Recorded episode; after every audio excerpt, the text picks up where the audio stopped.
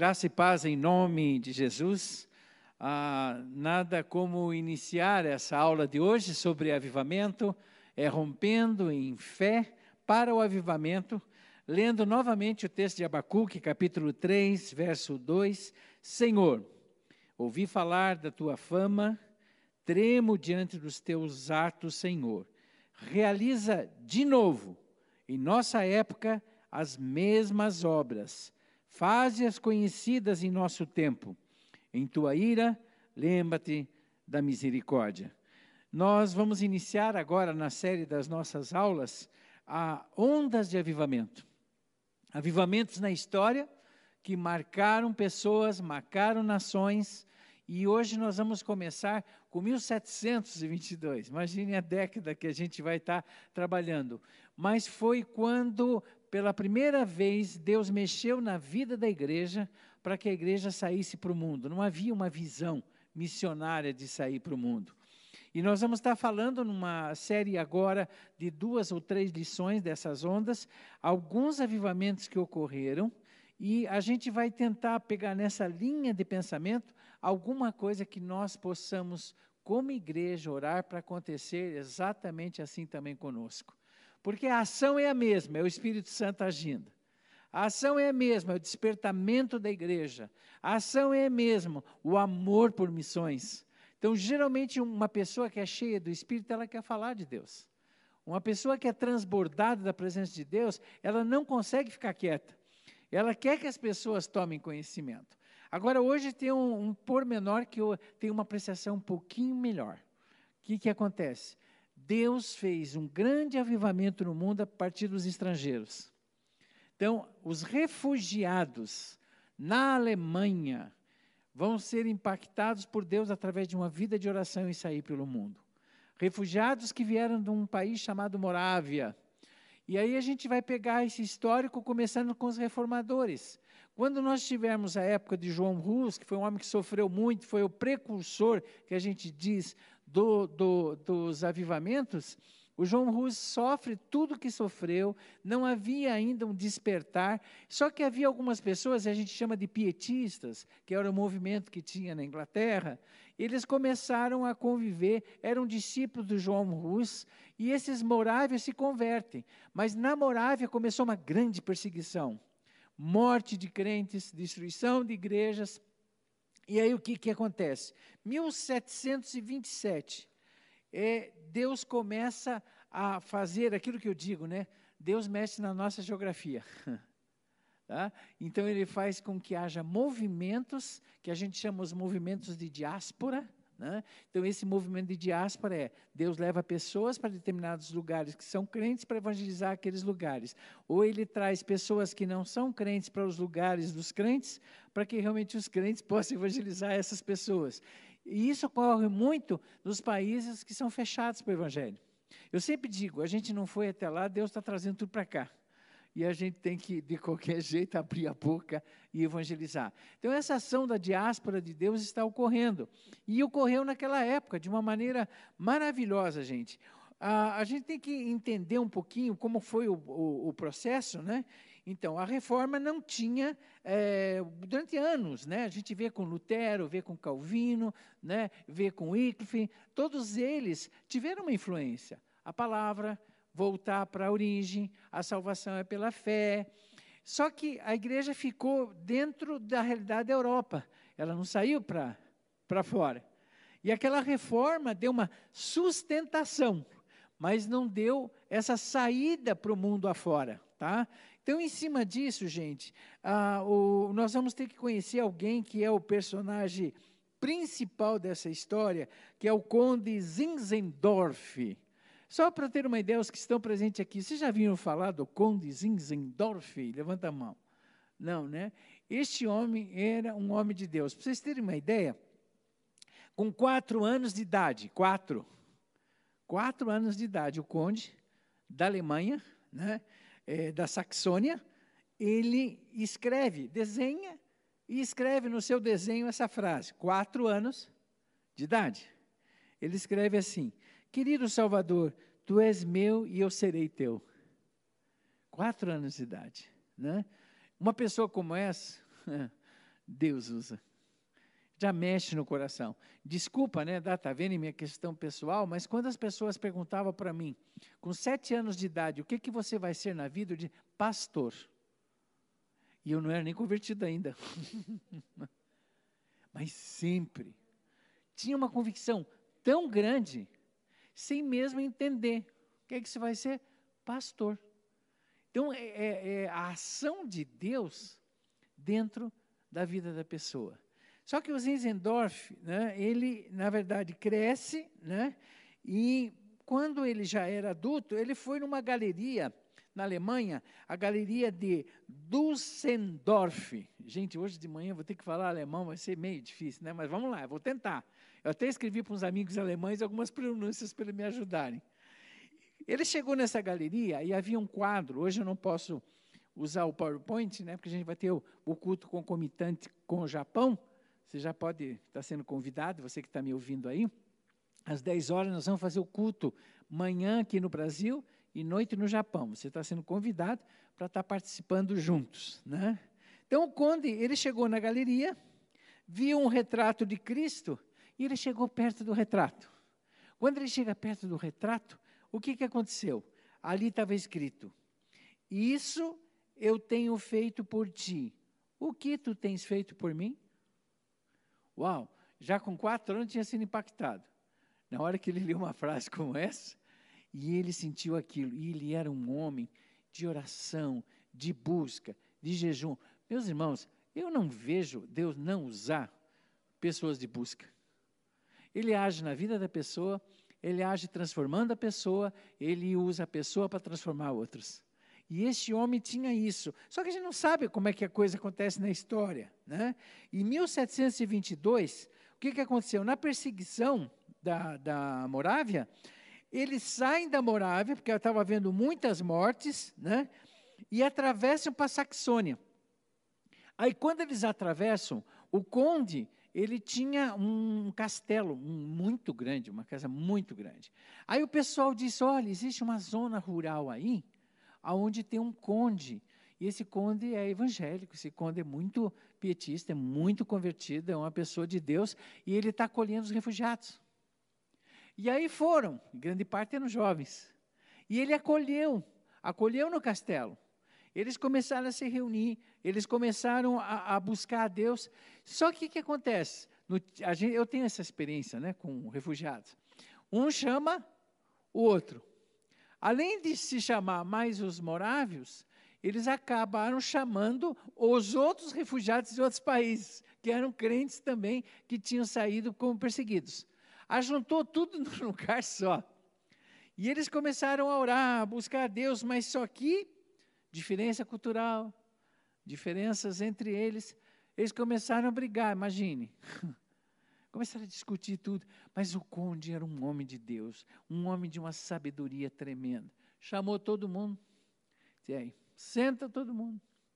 Nós vamos estabelecer um pacto diante de Deus. E esse pacto diante de Deus que nós vamos estabelecer vai ser para a busca, para a oração da presença de Deus. Chega de briga, chega de facção, é buscar a face do Senhor. E essa busca, lógico, eu repito para vocês: você está orando, você está jejuando, ou individualmente, ou em grupo, você não tem outra saída. O fogo do céu cai sobre o lugar. Então o conde intervém, eles assinam aquele acordo, estabelece que a comunidade deve buscar né, ao, ao Senhor, e começou a acontecer algumas coisas já. Deus já começou a mexer, tá? Então o que, que Deus começou a mexer?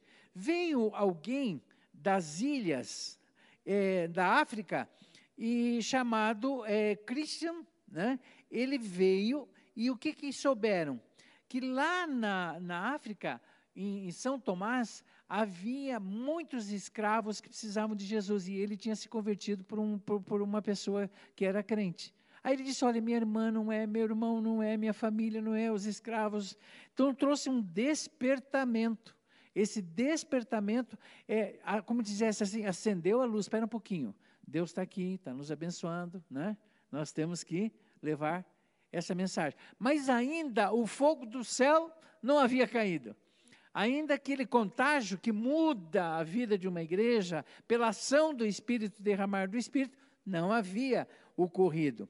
E aí, no, em agosto, eu tenho a data aqui, bem joia, 13 de agosto, 1727, estavam reunidos em oração e conheceram o derramar indescritível do Santo Espírito de Deus sobre eles. Queridos, esse derramar, nós temos que entender o seguinte. Eu acho que eu disse para vocês que eu já, já experimentei como comunidade, mais uma vez, essa ação do derramar do Espírito. Né? E uma das vezes a gente ficou dois anos orando. Grupos de pessoas só orando, buscando o Senhor, mas sem aquele negócio, ah, não, não, buscando, orando, e de repente o Espírito vem como um sopro. E esse sopro vem e contagia.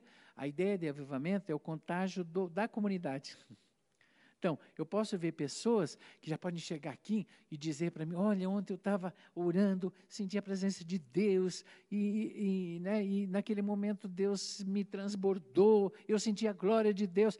Mas quando a gente fala de avivamento, ondas de avivamento, a gente fala em comunidades, nações, onde o Espírito resolve descer, agir e quebrar tudo de uma vez só. A gente acaba falando a mesma linguagem.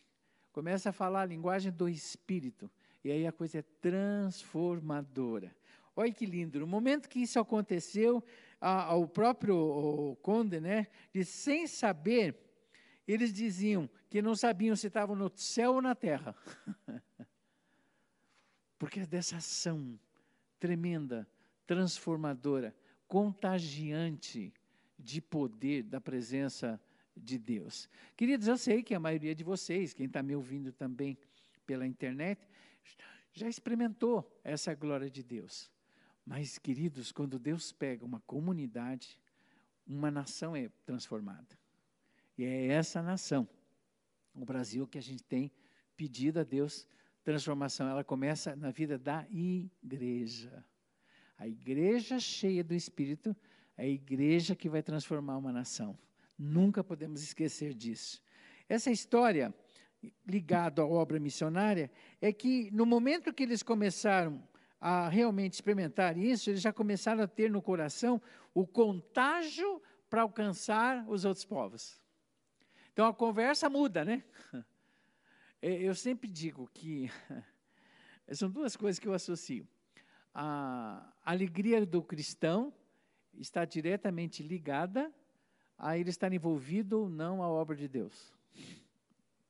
Tudo cristão que não está envolvida de alguma forma a obra de Deus, ele é um crica, desculpa a expressão, ele é uma, uma pedra na sola do, do, do, do, do sapato do pastor e da liderança, sempre está reclamando da vida, mas a gente sabe pela experiência, eu tenho 44 anos de pastor, Agora, quando a gente vê né, a ação de Deus, eu me lembro uma vez, é, desculpa eu, eu é, falar, é, é tudo é, a vida né, nos ensina. Tinha uma pessoa que era muito difícil numa das igrejas que eu fui pastor, mas muito difícil. E o que, que acontece? E eu orava, orava a Deus, falei, meu Senhor, essa pessoa está sendo um, um, incômodo, eu não consigo fazer a tua obra com essa pessoa. Aí eu fui falar com um grande líder, de Curitiba. A gente chamava ele, até brincava que ele era bispo batista, né? mas não era, mas era a liderança dele. Aí eu cheguei para falar com ele, disse, olha irmão, né? eu disse, eu, eu tenho uma dificuldade tremenda, essa pessoa está me deixando com muita dificuldade. Aí ele olhou para mim e disse assim, você ah, tem orado por essa pessoa? Eu falei, o quê? Né, que negócio. A pessoa me incomoda, me atrapalha, não deixa eu fazer o que Deus quer. E ele olhou bem para mim e disse assim: a sabedoria é outra coisa, né? Ele olhou assim: Este homem tem te mantido na cruz de Cristo. Uau! Aí eu comecei a clamar e orar por ele. Sabe o que aconteceu? Deus me deu uma direção tremenda, que era colocar na mão deste homem algo que ele tinha talento e dom para fazer. Se tornou uma outra pessoa. No caso dele, ele falava muito bem inglês, era professor de inglês, e eu coloquei vários sermões que eu estava fazendo, que eu queria fazer algumas biografias em inglês, de livros em inglês que eu precisava. Ele vinha, traduzia o material. Olha aqui, pastor, traduzi esse trecho. Tudo. Alegria nele. Então, a alegria do cristão é proporcional ele estar envolvido ou não dentro da obra do Senhor, dentro da igreja. Isso é uma coisa fundamental, tá? Vocês verem isso. Outra, quando o Espírito Santo está, ele faz como sinal de que ele está presente o amor pelas nações. Queridos, a terminologia de uma igreja cheia do Espírito é missões. Tá? Eu, mas eu sou suspeito. com 30 anos trabalhando com missões, eu sou suspeito, né, Alexandre? Então, essa é, é, alguma coisa que o coração se fica pensando nas nações, você pensa nas pessoas que estão ao redor. Então, o que aconteceu? Naquele lugar, quando o Espírito moveu aquele povo, ah, começou a haver um movimento, e Deus levanta dois jovens, né? e esses dois jovens começaram a sentir chamada de Deus para missões, e os jovens começaram a estudar medicina, começaram a estudar várias faculdades, vários cursos, é, língua, geografia, porque Deus começou a despertar. Eles começaram a pensar, gente, nós estamos indo para outras nações. Começaram a estudar língua e, como eu disse, fazer faculdade, medicina. Hoje eu tenho dito para os jovens que tem países que eu não entro como pastor. Mas se ele for engenheiro né, civil, ele vai construir estradas nos países fechados. Eu me lembro da época do Iraque, onde a, a, a Mendes Júnior estava lá, onde pastores, é, onde engenheiros evangélicos consagrados a Deus faziam as estradas para o Saddam Hussein durante o dia e à noite entrava nas cavernas ah, para poder falar de Jesus e dar estudos bíblicos para os convertidos. Eles entraram lá como técnicos, como profissionais. Hoje, a área da saúde, a área da engenharia são áreas fundamentais. Então, o jovem diz assim: Ah, pastor, Deus está me chamando né, como missionário. Eu falei: Tá bom, você está estudando o quê? Está fazendo o quê? Está fazendo enfermagem? Está tá estudando o quê? Porque você vai ter que entrar. Eu me lembro da Índia, o pastor Tomé.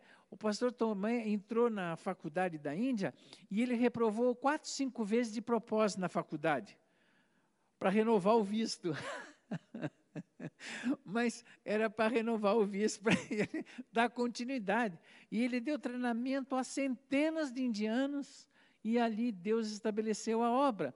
Então Deus chama, mas ele também, você tem que entender a estratégia que Deus vai usar para você ir. Esses jovens estavam ali estudando, e Deus levantou David, e levantou Deixa eu só lembrar aqui, eu fiz uma letra pequenininha, Leonardo Dober, que é o outro jovem. Dois jovens que eram estudantes de medicina, e eles chegaram para o Zinzendorf e disse, ó, Deus nos chamou, nós vamos para a Índia, para a ilha de São Tomás, vamos para, vamos para, desculpe, vamos para a África. Deus chamou. Nós vamos falar de Jesus para os africanos. E na hora que eles têm esse despertar na vida deles, esse despertamento Aí acontece isso, eu sempre digo para os missionários, gente, Deus chama, você responde, mas não significa que vai haver oposição. Lógico, o diabo fica doido da vida. E em um primeiro momento, a igreja uh, diz, não. Não, não, não, é não, não tem sentido de sair para fora. E havia naquela época na Europa essa sensação de que ir para fora é lugares desconhecidos, eram lugares que, na verdade, você não chegaria né, e correria perigo. Você ir para a África, ir para a Ásia, para a América Latina. Então, tudo isso havia. Mas daí o que, que Deus faz? Queridos, a igreja, eu repito, a igreja que ora, a igreja que jejua, o Espírito faz a obra, mesmo no coração endurecido trouxe, houve palavras proféticas dentro da igreja, dizendo é para mandar esses jovens. Eles vão.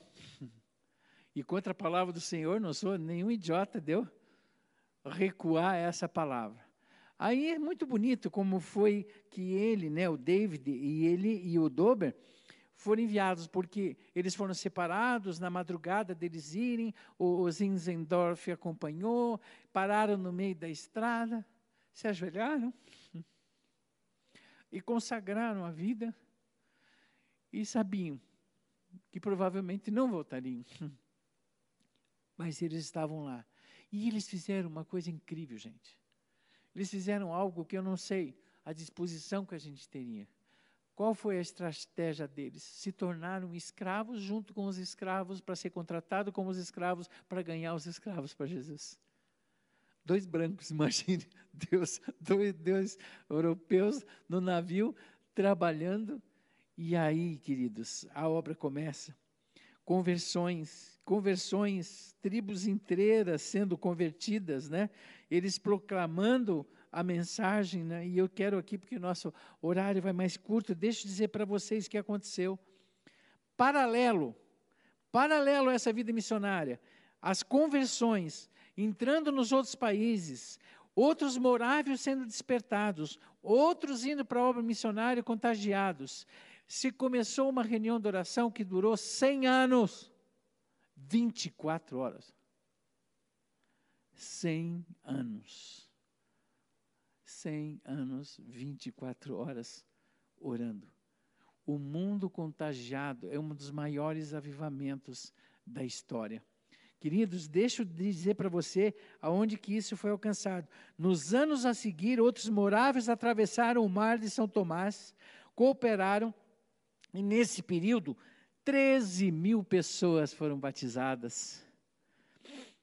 As igrejas foram estabelecidas em São Tomás, São Cross, São John, Jamaica, Antigua, Barbados. O Oswald Smith diz mais ainda. A partir dos morávios, nas Antilhas, nos índios norte-americanos, na África, na América do Sul, na Europa, na Ásia, plantaram milhões de pessoas, ou milhares de pessoas para Jesus. Tudo começou um grupo orando e esse grupo orando, queridos, eles viram o derramar do Espírito e o ser contagiado pelo Santo Espírito de Deus.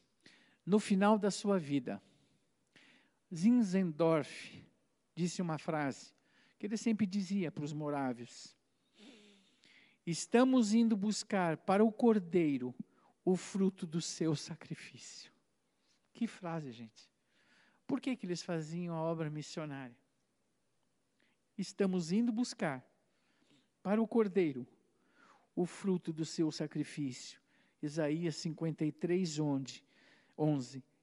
Ele verá o fruto do trabalho da sua alma e ficará satisfeito. Com o seu conhecimento, o meu servo justo justificará muitos, porque as iniquidades deles levará sobre si. Queridos, Será que nós estamos dispostos a isso?